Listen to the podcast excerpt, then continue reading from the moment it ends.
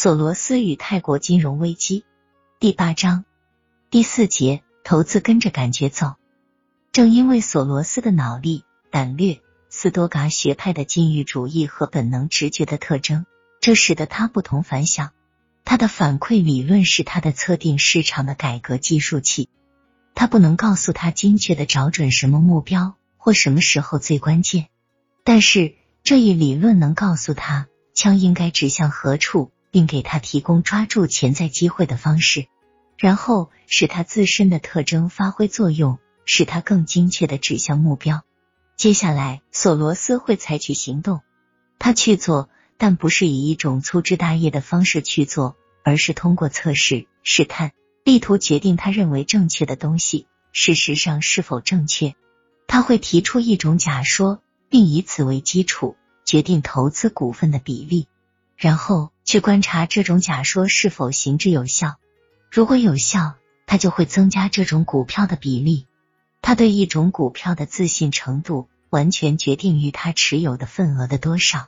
如果这种假说偶然的无效，他毫不犹豫抽出他的投资。他时常在寻找可提出某种假说的情势，正如马丘茨所回忆的，乔治过去常说：“先投资后观察。”他的意思是。形成一种假说，进行基础性投资，去检验这种假说，由市场来证实你到底是对还是错。索罗斯最喜欢的这种战略，实质上可以称之为在市场上找感觉。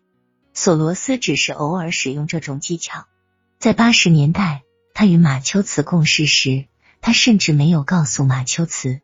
经过充分讨论，这两个人最终决定冒险尝试。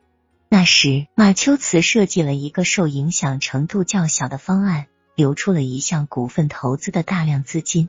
好吧，索罗斯说：“我如果想买三亿美元的股份，一开始我只会买五千美元，先投资，然后去观察。”我知道，索罗斯口答说：“不过，我得先感受一下市场情况怎样。我想看看，作为一个抛售者，我的感觉怎样。”作为一个抛售者，如果感觉很好，很容易把这些公债抛售出去，那么我会更想成为一个购买者。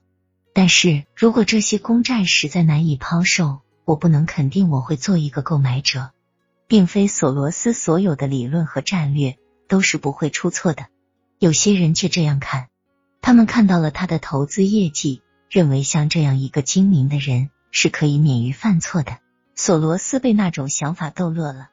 人们认为我不会出错，这完全是一种误解。我坦率的说，对任何事情，我和其他人犯同样多的错误。不过，我的超人之处在于我能认识自己的错误，这便是成功的秘密。我的洞察力关键是在于认识到了人类思想内在的错误。